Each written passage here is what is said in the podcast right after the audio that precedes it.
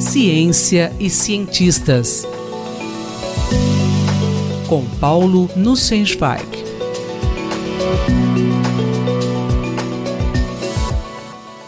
Professor Paulo Nussensweig, hoje nós vamos falar sobre o físico Richard Feynman, que completaria 100 anos em 2018. Caro Denis, caras e caros ouvintes. A data de 11 de maio marca o centenário de nascimento de um dos mais importantes e brilhantes físicos do século XX. Richard Feynman nasceu em 11 de maio de 1918 em Nova York. Muitas palavras poderiam ser usadas para caracterizar Feynman. Algumas delas sobressaem: original, surpreendente, brilhante, genial, inusitado, divertido, didático, carismático. Feynman era considerado gênio por vários de seus contemporâneos, pesos pesados da física numa época de grandes avanços, incríveis avanços da disciplina. Mas era um tipo especial de gênio. Era como um mágico, sempre pronto a tirar coelhos da cartola nos momentos e das formas mais inusitadas e inesperadas. É difícil fazer uma coluna original sobre alguém tão original, especialmente alguém sobre quem há tanto a dizer. Portanto, será personagem de outras colunas futuras. Há várias fontes para se informar sobre a ciência, a vida e a personalidade de Richard Feynman. Ele é autor de dois livros autobiográficos, Surely You're Joking, Mr. Feynman, O Senhor Só Pode Estar Brincando, Sr. Feynman, e What Do You Care What Other People Think? Você se importa com o que os outros pensam? Resultado de histórias, causos, que ele gostava de contar e que foram reunidos e editados por um dos seus mais próximos colaboradores, Ralph Layton.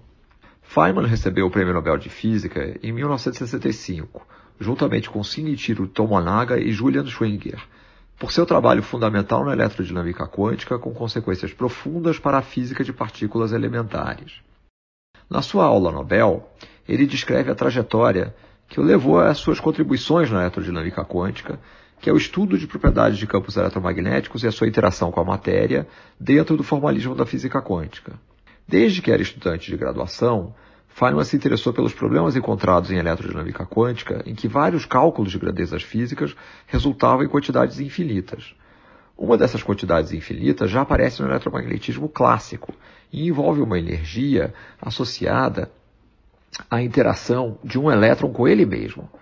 Durante a graduação e o doutorado, Feynman buscou formular o eletromagnetismo sem recorrer à noção de campo, tratando toda a teoria através da interação de partículas carregadas com outras partículas carregadas. O passo seguinte seria estender essa formulação para lidar com as exigências da física quântica. Seus métodos originais resultaram em grandes sucessos, embora, como ele relata, o percurso tenha sido cheio de sobressaltos, de momentos em que ele acreditou estar no caminho errado, para depois de pequenas correções de rota retomar o rumo. É notável que na sua aula Nobel ele chama atenção para a importância de se apaixonar por suas ideias. É essa paixão que mantém os cientistas trabalhando, encontrando barreiras, buscando incansavelmente soluções que permitam contorná-las. Aliás, no início da aula Nobel, como ilustração da personalidade dele, ele pede compreensão à plateia para incluir detalhes de algumas anedotas sem qualquer valor científico ou mesmo utilidade para compreender melhor o desenvolvimento das ideias. Elas são incluídas apenas para tornar a aula mais divertida. E quais foram as grandes contribuições do Feynman, professor? A lista é longa. Feynman trabalhou em Los Alamos no esforço de guerra americano para produzir uma bomba atômica. Lá, ainda estudante de doutorado, impressionou vários dos maiores físicos da época, como Robert Oppenheimer, Hans Bethe e Niels Bohr, pelo seu pensamento independente e pelas suas habilidades de cálculo, além de exercitar o desprezo por argumentos de autoridade tendo a petulância de chamar de tolas algumas das ideias apresentadas pelos grandes cientistas. Além disso, ele exercitou as suas habilidades em abrir cadeados e cofres, violava normas de segurança militar, etc. Ele veio algumas vezes ao Brasil e chegou a passar dez meses no Rio de Janeiro, em 1951, dando aulas regulares.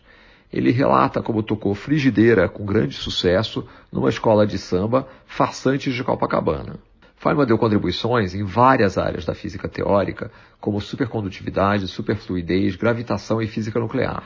Algumas das suas palestras foram depois transformadas em artigos, em que ele mostrou capacidade de prever áreas que se tornariam importantes no futuro. Por exemplo, ele previu o interesse no estudo de sistemas na escala nanométrica, assim como estudou a simulação de sistemas físicos por computadores, dando impulso aos esforços posteriores em computação quântica. Ele também realizou um serviço público ao participar de uma comissão do governo americano para investigar as causas do acidente com o ônibus espacial Challenger. Bem ao seu estilo, numa sessão pública, ele fez uma demonstração com um anel de vedação de borracha que mergulhou num copo com água gelada.